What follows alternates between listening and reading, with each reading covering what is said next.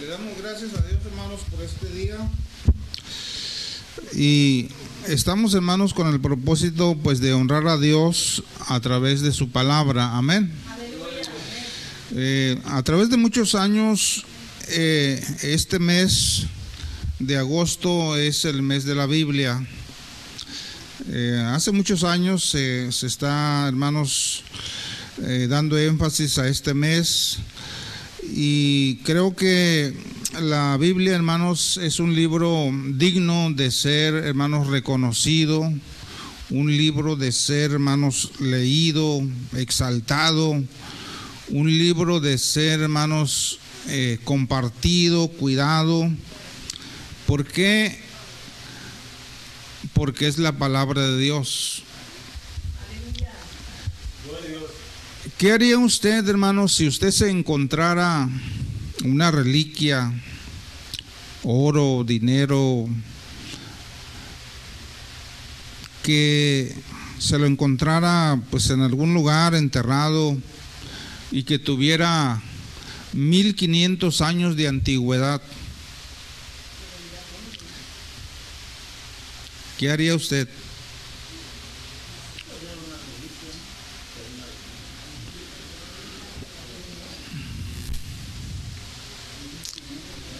1500 años de antigüedad.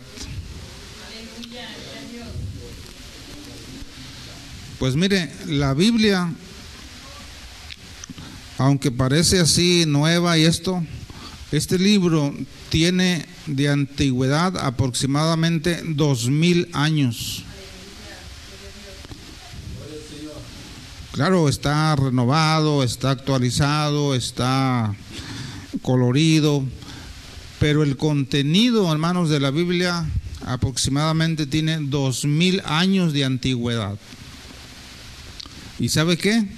Mucha gente no le da el valor que tiene. Este no es una reliquia solamente. Es un libro increíble, capaz, hermanos, de transformar al más vil pecador es un libro capaz, hermanos, de hacer reformas en una nación. Es un libro que ha sido capaz de levantar guerras,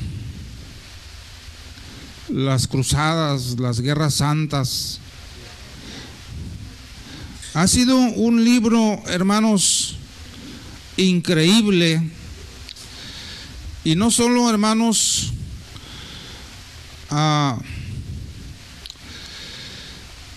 por ser, hermanos, este un libro escrito por hombres de Dios, sino porque es, hermanos, la palabra que Dios nos ha dejado, hermanos, para que nosotros vivamos por ella. Le voy a leer algunas estadísticas de este libro. Y ojalá que después, hermanos, de darle, hermanos, el valor a este libro, usted tenga el deseo de leerlo, de apropiarse de todo lo que tiene, de creer lo que Dios dice. Porque al parecer, hermanos, tenemos este libro, pero no le damos la importancia que tiene, pero hoy es un recordatorio de parte de Dios de que este libro es la palabra de Dios escrita para el corazón del pueblo, para el corazón de la gente, para el corazón de cualquier nación de la tierra, para que vivan mejor, para que alcancen las promesas de Dios. Mire, este libro parece ser un libro, pero es una biblioteca, por ahí hay un, hay un escrito, algunos pegaron escritos, con tiempo luego las lee. Parece ser un solo libro, pero aquí hay 66 libros. 66 libros. La Biblia tiene 1189 capítulos, 31.101 versículos. Fíjese bien lo que contiene. 783.137 palabras de Dios. Tiene 1.200 promesas para todo aquel que quiera apropiarse de ellas. 1.260 promesas para ti de bendición, de prosperidad, de todo tipo de promesas. También tiene 6.468 ordenanzas por las cuales, hermanos, Dios quiere bendecirnos. Amén. Cuando uno tiene un hijo, una hija, dice, si haces esto, yo te premio con esto. Bueno, hay 6.468 ordenanzas por las cuales Dios quiere prosperarnos, quiere bendecirnos. El nombre más largo tiene 16 letras. Está en el libro de Isaías, capítulo 8. El versículo más largo tiene 80 palabras. Está en el libro de Esther, capítulo 8 también. El versículo más corto está en Éxodo 20. El versículo que está en el centro de la Biblia es el Salmo 118, verso 8. En el, en el pleno centro. El capítulo céntrico de la Biblia, ¿saben qué salmo es? El 117. Un, salmo hermoso. El libro más extenso de la Biblia, muchos lo saben. ¿Cuál es? El que tiene más capítulos. Salmo 119. El nombre de nuestro Señor, a quien continuamente invocamos y le damos la gloria y la honra, el nombre de Jesús aparece 979 veces en la Biblia, casi mil veces. El nombre de Dios, que es el Dios en quien hemos creído, el nombre de Dios aparece 4.395 veces. Para que no se nos olvide que hay un Dios, que Dios y que Dios y que Dios. 4.395 veces para que la gente sepa que solamente hay un Dios que hizo los cielos y la tierra. Pero fíjense, el nombre de Satanás, que es nuestro adversario y nuestro enemigo, está muy bajado. El nombre Satanás aparece solamente 56 veces porque él no tiene parte ni suerte con el pueblo de Dios pero, pero se menciona para saber que es el que obstruye las vidas, los quehaceres de la obra de Dios en las personas. ¿El Señor qué? Lo reprenda. Amén. Aparte de 56, el Señor lo reprenda. Amén. Lo sujete. Alabado sea Dios. Y bueno, tengo más información, hermanos, sobre la Biblia, como son sus divisiones. El Antiguo Testamento contiene 39 libros. Y estos 39 libros se dividen este, por, por divisiones. Es decir, los libros de la ley son Génesis, Éxodo, Levítico, Números y Deuteronomio. Son los libros que contienen la ley de Dios. Luego vienen los libros históricos, los que hablan, hermanos, de cómo Dios eh, protegió al pueblo, las luchas este, grandes que el pueblo hizo, los reyes, los sacerdotes, los profetas, estos libros históricos entran en el área de, esta división que tiene que ver con Josué, jueces, Ruth, primer libro Samuel y segundo, primer libro de Reyes y el segundo, primera de Crónicas y segundo, Esdras, Nemías y Esther. Vean ustedes cómo los escritores los han dividido, hermanos, por áreas, de acuerdo a su, a su categoría. También tenemos libros de poesía. Job, Salmos, Proverbios, Eclesiastés y el libro de Cantares son libros de poesía. Y tenemos también, hermanos, los profetas mayores, que son considerados los, los hombres de, de más peso, de más escritura, de más atrevimiento, de más valor, de lo más pesado, hermanos, que ellos llevaron eh, por el pueblo y por los intereses de Dios. Estos libros son el libro de Isaías, Jeremías, Lamentaciones, Ezequiel y Daniel. También tenemos, hermanos, los profetas menores, aunque son menores en, en, la escritura, porque son pequeños, pero también tienen mucho valor, mucha importancia, pero los han acomodado de esta manera. Los profetas menores son Oseas, Joel, Amós, Abdías, Jonás, Miqueas, Nahum, Abacub, Sofonías, Ageo, Zacarías y Malaquías. Amén. Estos hermanos son los profetas menores, aunque escribieron menos que los mayores, pero son hermanos muy importantes. ¿verdad? Por ejemplo, el libro de Malaquías es muy importante. El libro de Joel, mucha profecía. Este Jonás, ¿verdad? el gran ejemplo de la necesidad, hermanos, de ser obediente a la palabra de Dios. Amén. Denle un aplauso al Señor por su palabra, por su grandiosa palabra que la tenemos, hermanos, en nuestras manos. Miren, este libro usted lo tiene diferente, pero es lo mismo. Es el deseo de Dios, hermano, que usted ame este libro. Léalo, escudriñelo, apropiese de, de, lo que Él dice, créalo, vívalo.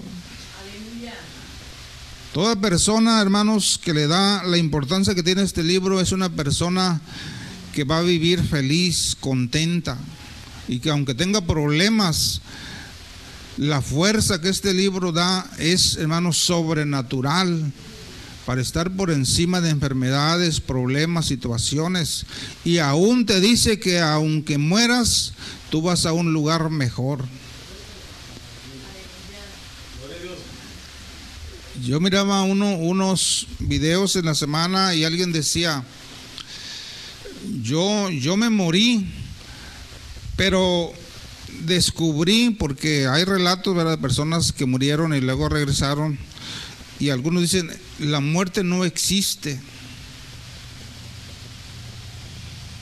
Ellos dijeron, es que la muerte no existe. Solamente pasamos de un área de esta vida a otra, pero no, no morimos. Bueno, se muere el cuerpo, pero la esencia del hombre no muere, ni en esta vida ni en la otra. La muerte no existe. Y bueno, la Biblia así lo dice. A través, hermanos, de la palabra, pues uno adquiere entendimiento, conocimiento de las cosas de Dios. Pero también tenemos, hermanos, lo que se llama el Nuevo Testamento, compuesto por 27 libros. Primero tenemos la biografía del Señor Jesucristo, que son los cuatro evangelios. Los cuatro evangelios te dicen quién es Jesucristo, qué hizo, todo lo que fue capaz de hacer, y luego los apóstoles narran lo que Él es. Es la, es la biografía para conocer al Señor Jesucristo. Amén. ¿Si ha leído los evangelios? ¿Quiere conocer quién es Jesús de Nazaret? Ahí está. Porque a veces alguien me dice, no, pues ¿quién es Jesús? Bueno, conocemos a Jesús, el hermano Jesús, pero, pero Jesús, Jesucristo, hermanos, es el Señor. Y si, y si usted viene a la iglesia y cree en Dios, tiene que conocer que Jesucristo y Dios es el mismo. Solamente que se ha manifestado en diferentes maneras, en diferentes tiempos. Pero Jehová del antiguo y Jesús del nuevo es el mismo. Y a través, hermanos, de la escritura descubrimos esto. Entonces, hermanos, tenemos la biografía de Cristo, y luego tenemos las epístolas paulinas que son Romanos, Primera de Corintios y Segunda, los Gálatas, Efesios, Filipenses, Colosenses, Primera y Segunda de Tesalonicenses, Primera y Segunda de Timoteo, Tito, Filemón y Hebreos. Todo lo que escribió, hermanos, Pablo, la mayoría del Nuevo Testamento, él lo escribió. ¿Y quién era Pablo? Un hombre contra, un hombre contrario a principio a la voluntad de Dios, a la creencia de los hermanos, a la creencia de las promesas y profecías, hermanos, no estaba muy de acuerdo con lo que se estaba viviendo y empezó a perseguir, hermanos, a los cristianos para golpearlos, encarcelarlos y parar que no siguieran predicando a ese Jesús. Pero ¿qué le pasó? Se topó con pared y al final él reconoce que Jesús es el Señor. Y entonces él empieza a escribir, hermanos, todas estas cartas a los hermanos y que ahora nos sirven como guía para conocer más de Dios. Por eso es importante que usted conozca a quién fue el apóstol Pablo, cuál es su origen, cuál es su, principio, por qué empezó a escribir, cómo se convirtió. Porque, porque es, hermanos, eh, sobresaliente cómo este hombre escribió tanto después de no creer muy bien a las cosas de Dios. Y a veces así pasa en la iglesia, el hermano o persona que menos se piensa es el que más puede ser convertido a Dios y ser usado más por Dios que cualquiera de los que ya tenemos tiempo. Porque Dios mira, hermanos, el corazón de la gente y Dios usa instrumentos escogidos para cumplir sus promesas. Tenemos también las epístolas generales es decir, estas epístolas son como escritas al mundo entero, al mundo cristiano. Ah, epístolas generales. Tenemos la epístola de Santiago, la primera y segunda de Pedro, primera, segunda y tercera de Juan, y luego tenemos también la epístola de Judas. Amén. Son libros muy pequeños, hermanos, pero muy importantes, que dan palabras clave para entender desde Génesis hasta Apocalipsis, que dan a entender, hermanos, propósitos ocultos de Dios. Amén. Santiago habla mucho de, de cosas así maravillosas. Y por último tenemos un libro profético, un libro de revelaciones de las cosas que se están cumpliendo y las que tienen que cumplirse y las que tienen que venir todavía. Nos referimos al libro de Apocalipsis o Revelaciones. Es el último libro, hermanos, que, que contiene la Biblia y que es suficiente para saber hacia dónde vamos, qué fin tendremos y qué habrá más allá de esta vida. Ahí lo dice. ¿Quiénes serán recompensados? ¿Cómo van a ser juzgados?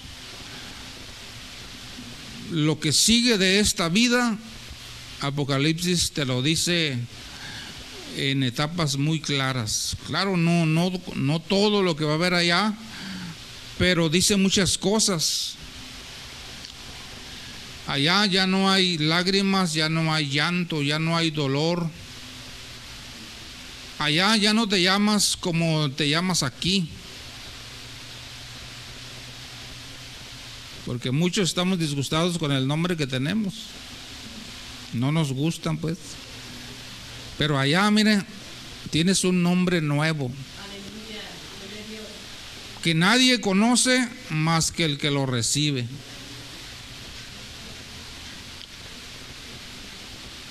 ¿Le gustaría tener un nombre nuevo? Pues si usted persevera hasta el fin, lo va a tener. Dice también dónde van los buenos y a dónde van los malos y por, por cuánto tiempo van a estar en esos lugares. Amén. Entonces, vea usted, hermano, que es un libro mm, que no es muy común, la Biblia. Amén. ¿Sí lo va a leer? ¿Va a querer amar este libro? Una reliquia, hermanos, de dos mil años. Dos mil años. Tremendo valor. Pero vamos a decir un poco más de, de la Biblia. Dice, hermanos, la palabra de Dios que una persona no solamente puede vivir de pan, ¿Dónde está el agua? Se la lleva. No, no. ¿Dónde quedó mi agua? Miren, la Biblia dice que no solo de pan puede vivir el hombre. Porque nosotros, este, pues si no comemos, pues nos morimos. ¿Verdad? Amén. Gracias, hermano.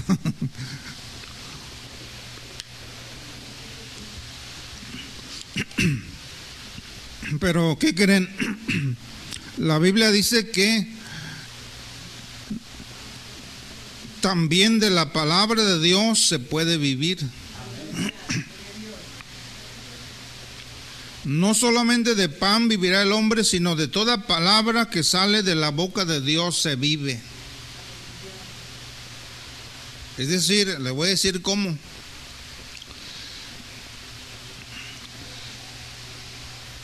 Muchas veces algunos hombres experimentaron estar en la presencia de Dios 40 días y 40 noches sin comer. Porque estaban en la presencia de Dios y entonces el hambre se va, el sueño se va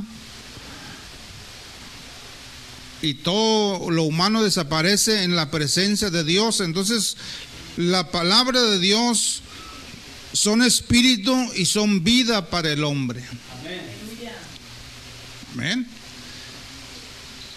Ahora, si usted le sirve a Dios, hace el trabajo de Dios, su voluntad, y usted no trabaja en un, en un trabajo material, Dios le provee.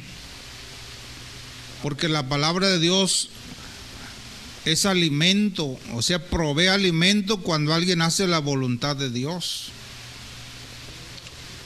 Es decir, no necesita trabajar si hace la voluntad de Dios porque Dios le da el sustento. Y eso es creer que la palabra de Dios nos alimenta porque la creemos. Amén. También el Señor nos dice, escudriñen las escrituras porque a vosotros os parece que en ellas tenéis vida eterna y ellas son las que dan testimonio de mí. Usted no solamente tiene que leer por encima la palabra, tiene que escudriñar, es decir, rascarle hasta la raíz Si nosotros leyéramos la Biblia en la raíz hebrea, entendiéramos mucho más cosas de lo que cada palabra quiere decir. Por eso es que escudriñar es, es ir a, la raíz, al fondo de las escrituras y vamos a entender y conocer que ellas dan testimonio de Dios. El Señor también en una ocasión le dijo a la gente, erráis porque ignoran las escrituras y el poder de Dios. Porque mucha gente hace preguntas o, o, se pregunta a sí mismo, ¿por qué esto y por qué aquello? Entonces, hermanos, ¿por qué tenemos muchas dudas de esta vida y de Dios? Porque muchas veces también nosotros ignoramos las escrituras e ignoramos el poder de Dios. Por eso es que tenemos muchas dudas. Amén. También dice la escritura, alguien dijo, Señor, mejor me es tu palabra que millares de oro y plata. Mejor me es tu palabra que tener montones de oro y de plata. ¿Por qué? Porque tener la palabra de Dios es lo que produce el oro, es lo que produce la plata, es lo que produce la vida, es lo que produce la, la, salud, la felicidad, el gozo, la alegría. La palabra de Dios en nosotros produce más que el oro y que plata. Amén. Por eso este no hay que amar el dinero o las cosas. Hay que amar a quien da el dinero y a quien da las cosas y al que puede producir todas las cosas para nuestra vida. ¿De qué le aprovechará al hombre si se gana todo el mundo pero pierde su alma? ¿O qué recompensa dará por su alma? Por eso muchas veces, hermanos, no, no hay que amar las cosas terrenas. Hay que amar a quien produce las cosas terrenas y nos las puede proporcionar para esta vida.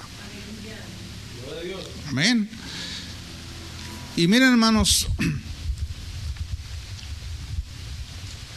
es mi deseo, hermanos, honrar la palabra de Dios y a la vez honrar a Dios pero que también nosotros, hermanos, tengamos conciencia de la importancia del libro. Miren, la Biblia en Isaías 40, 48 dice que se seca la hierba y se marchita la flor, pero la palabra de Dios permanece para siempre. Si algo va a permanecer para siempre en esta vida y en la otra es la palabra de Dios. Por eso es que nosotros tenemos que apegarnos a ella. Amén. Porque la Biblia, hermanos, ha transformado al mundo. Este libro, hermanos, no se imagina usted cuántos millones de personas en el mundo fueron transformadas por creer en Él y por practicar lo que el, libro dice. Millones y millones de personas en el mundo existen que han creído en este libro. Pero aún así falta mucha gente por creer y apropiarse de la palabra de Dios, pero la Biblia ha transformado al mundo, hermanos. Es el libro que, que, más se ha imprimido en todos los idiomas y dialectos del mundo. Si hay un libro en el mundo que se ha traducido más es este. No hay otro libro que le gane a ser traducido en los idiomas para que la gente conozca la palabra de Dios, para que así se cumpla la, la profecía de que todo el mundo conocerá la palabra de Dios. Y los dialectos también. También fíjese que este libro ha sido el libro más vendido en todo el mundo Ningún otro libro se vende cada año más que este. ¿Sí lo cree?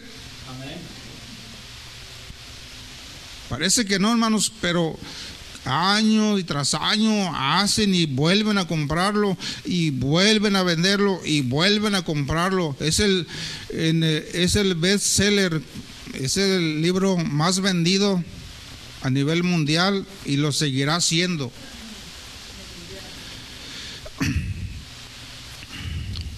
Fue, hermanos, la Biblia el primer libro que se imprimió en una empresa en una imprenta, el primer libro y cuando el que imprimió el libro tuvo serios problemas por hacerlo, pero fue el primer libro imprimido en una imprenta para que se regara como pólvora y que el mundo lo conociera. Tuvo un problemón este hombre, pero dijo, yo lo voy a imprimir y que el mundo lo conozca. También, hermanos, quiero decirle que por este libro hay gente que ha muerto por él. Si saben de gente que ha muerto por la palabra. En Chiapas y en muchos lugares, la gente es capaz de dar su vida por lo que dice este libro. ¿Qué dice usted de él? ¿Cuánto es capaz usted por, por, por defender lo que dice el libro?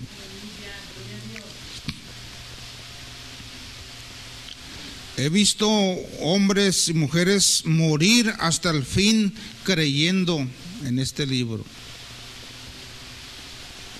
Y han muerto peleando, los han matado por creer en él. Este libro ha sido, hermanos, alabado muchas veces, pero también ha sido un libro maldecido por aquellos contrarios. Ese libro negro, porque antes era todo negro, pero hoy hay diferentes colores, pero antes ese libro negro hay que destruirlo. Lo maldecían. Ha sido, hermanos, un libro prohibido en muchas naciones se prohíbe tener la Biblia, leer la Biblia, creer la Biblia.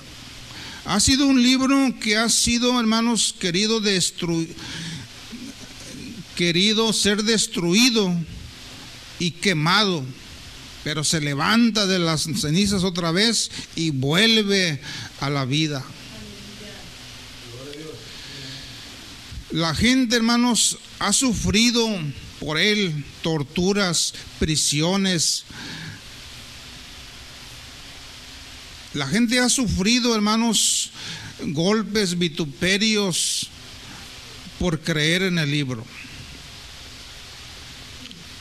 Y ojalá que nosotros, hermanos, estemos dispuestos en dado momento a seguir defendiéndolo y creyéndolo. Pero también, hermanos, imagínense cuántas vidas ha salvado este libro. ¿Cuántos ya están con el Señor? ¿Cuántos están descansando en Cristo por haber creído en Él? Mucha gente ha sido salva antes, ahora y lo será después. El libro tiene poder de vida.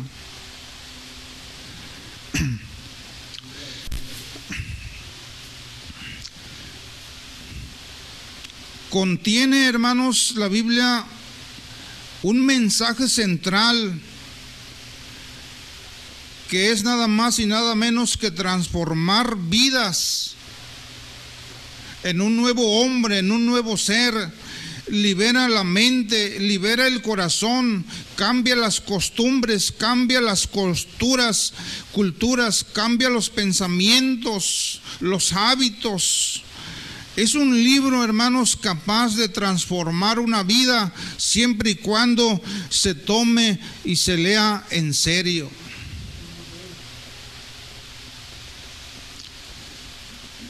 Yo recuerdo que la primera Biblia que me regalaron era una Biblia muy sencilla. y cuánto, hermanos, este deseo tenía yo de leerla y empecé a leerla, a leerla. Y todavía recuerdo esa Biblia.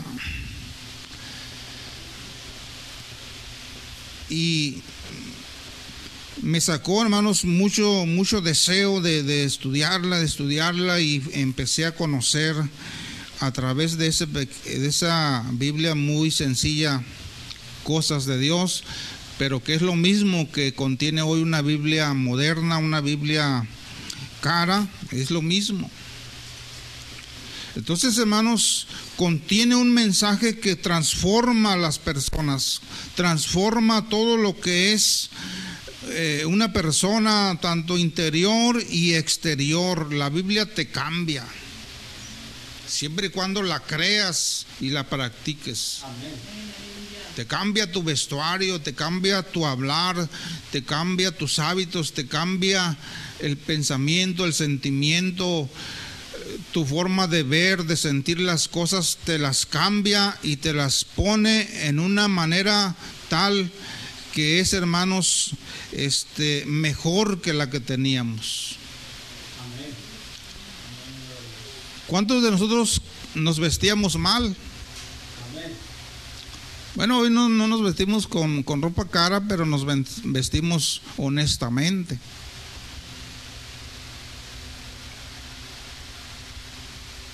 Porque la Biblia ha influenciado tanto tu interior como tu exterior.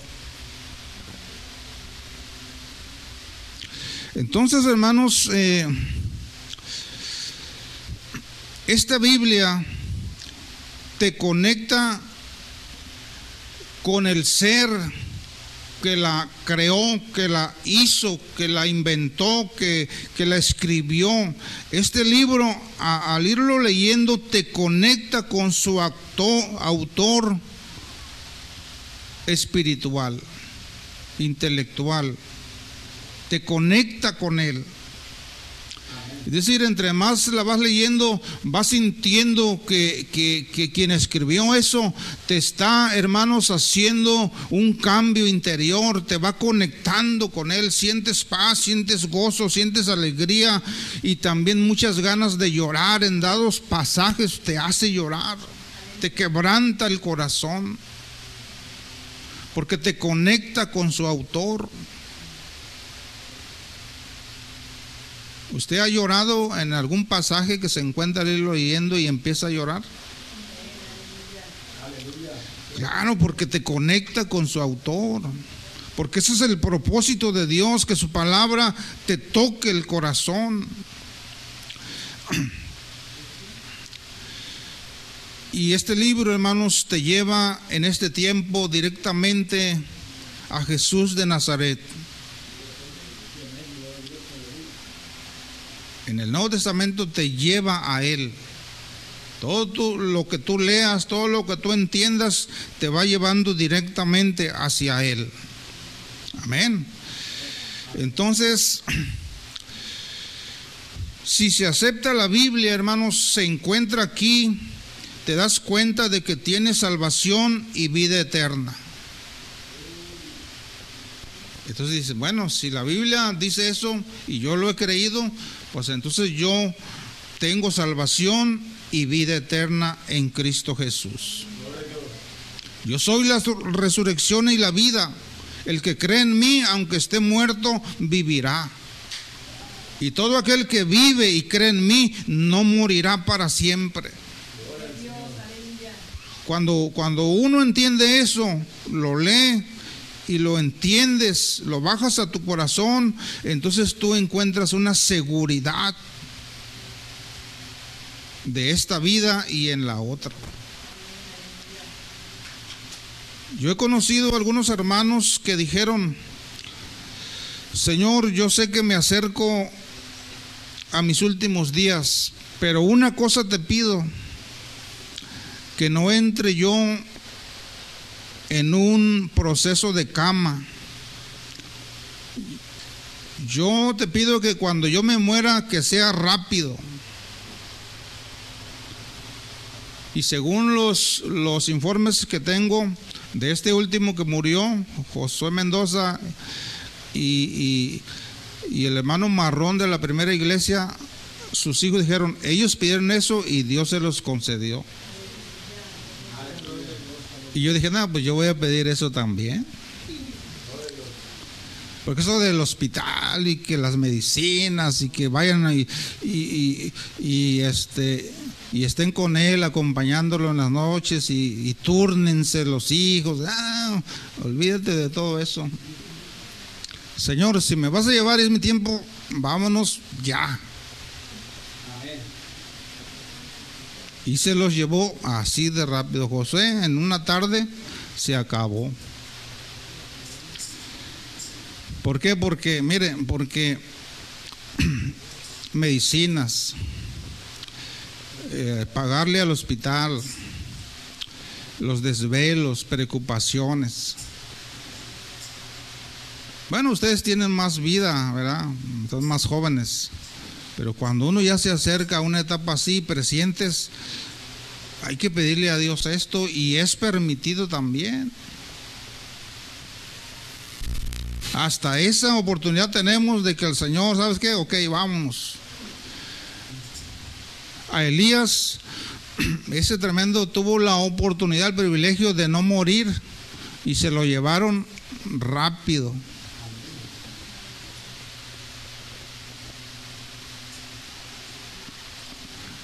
Mandaron una carroza de fuego, con caballos de fuego, en un torbellino se lo levantaron y se lo llevaron. Porque era un hombre que le creyó a la palabra, que hacía su voluntad, que defendía, hermanos, los intereses de Dios, que corregía al pueblo, que guiaba al pueblo a creer en, en un solo Dios. Y Dios, hermanos, lo premió por ese esfuerzo y ese trabajo de haberle creído al Dios verdadero, al Dios, hermanos, único que existe en este planeta y en el universo. Entonces, hermanos, usted tiene que hacer planes para que Dios se manifieste en su vida, para, para vida o para la muerte. Porque, porque a donde vamos, hermanos, no hay otro, otros caminos, solamente para allá. Entonces, hermanos, eh, pero si usted decide no creer en este libro ni a lo que está escrito, entonces yo quiero decirle, hermano, que usted lo decide bajo su propia responsabilidad. Amén. Es nuestro deber hablarle la importancia de este libro, explicarle, de prevenirle, pero eh, la responsabilidad es de usted de aceptarlo, de creerlo o no. Pero eso sí le digo, créalo porque es mejor creer en Él a no creer en Él. Es mejor vivir lo que Él dice que no vivirlo porque el camino a donde todos vamos es el mismo. Y al final de cuentas nos vamos a dar, hermanos, nos vamos a encontrar con esa realidad de que no teníamos alternativa. Es necesario que el hombre muera una sola vez y después de esto el juicio de Dios, dice la Biblia. Entonces, hermanos, yo le invito a que usted no se enoje con, este libro, eh, sino que se acerque a él. Cristo, hermanos, a través de, de este libro, a través de su vida, de su palabra, partió el tiempo en dos partes. Nunca antes el tiempo se había partido, pero Cristo lo partió. Amén. Por eso alguien dijo, bueno, ¿cómo partimos, cómo señalamos el tiempo antes y el tiempo después? Entonces dijeron, no hay otra cosa más que empezar desde que Cristo vino. Por eso se, se pone AC y DC. Amén. ¿Se han oído esas letras? ¿Qué quiere decir AC? Antes de Cristo y DC después de Cristo. O sea, Él partió el tiempo. Porque si no se hubiera partido el tiempo, dijeron, pues ¿de dónde empezamos? ¿Verdad? Entonces, hermanos, por eso es Antiguo Testamento y Nuevo Testamento. El tiempo, la señalización se encuentra, hermanos, en la Biblia. Entonces, la Biblia enseña que Jesús murió, pero que también resucitó para darnos garantía de que si nosotros morimos, también hay una resurrección para estar con Él. Moisés está muerto, Mahoma está muerto, Buda está muerto, Gandhi está muerto, Abraham está muerto, Gedeón está muerto, Josué está muerto, pero la escritura dice, aquí dice que Jesús vive y reina por todos los siglos de los siglos.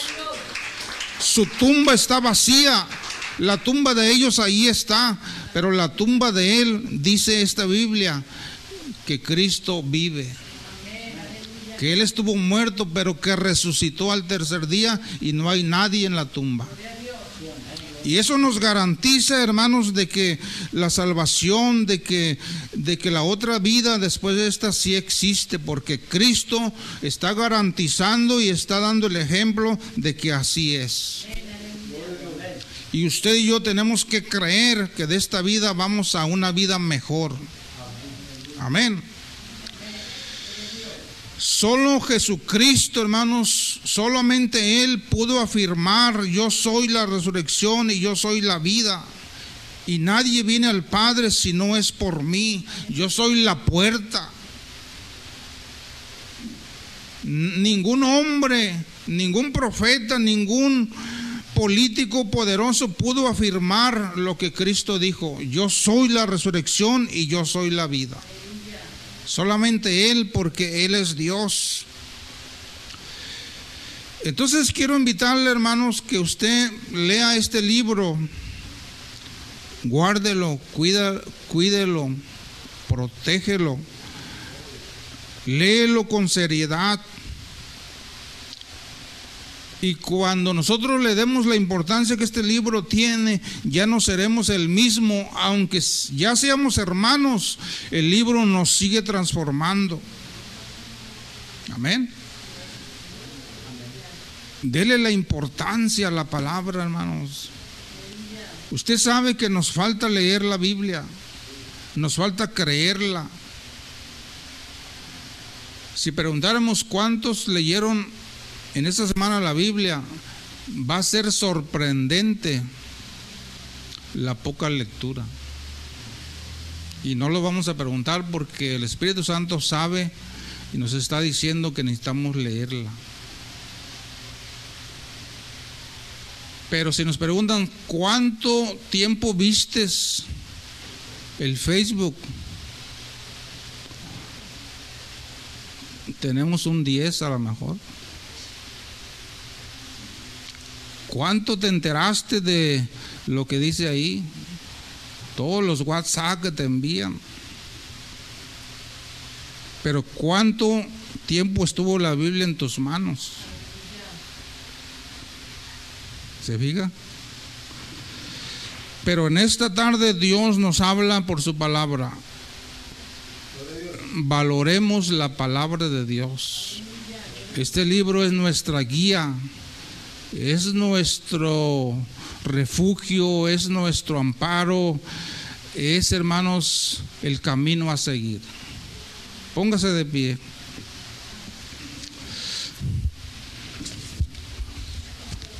Agosto, mes de la Biblia.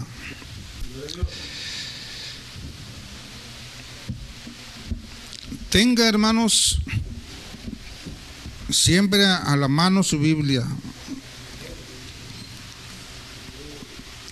En el celular pues se tiene, pero no es igual, hermanos. Nunca va a ser igual. Consiga su Biblia, léala, coma la palabra de Dios,